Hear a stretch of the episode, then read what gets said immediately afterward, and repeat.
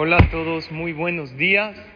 Todos los días hasta Yom Kippur, Belin Eder, vamos a decir un punto de Hizuk para fortalecernos, para así llegar a Yom Kippurim preparados y tener un año que comience maravilloso e increíble. El primer punto sería asistir a Selijot, pero no se trata solamente de venir a Selijot o de decir Selijot, se trata de sentir Selijot y de emocionarse en Selijot. Este rezo tan bonito, ¿es obligatorio decir Selijot? En realidad no, pero es una muy bonita costumbre.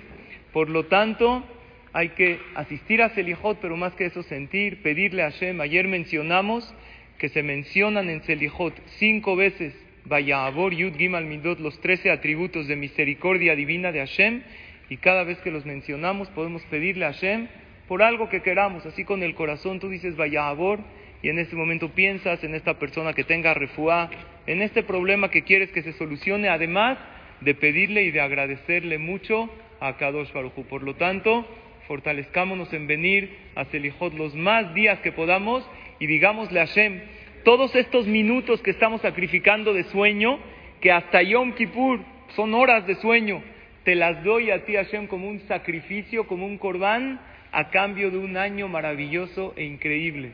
Que Hashem escuche todas nuestras tefilot. Tengan todos verajá y atlajá y todo lo bueno. Amén. Ve amén.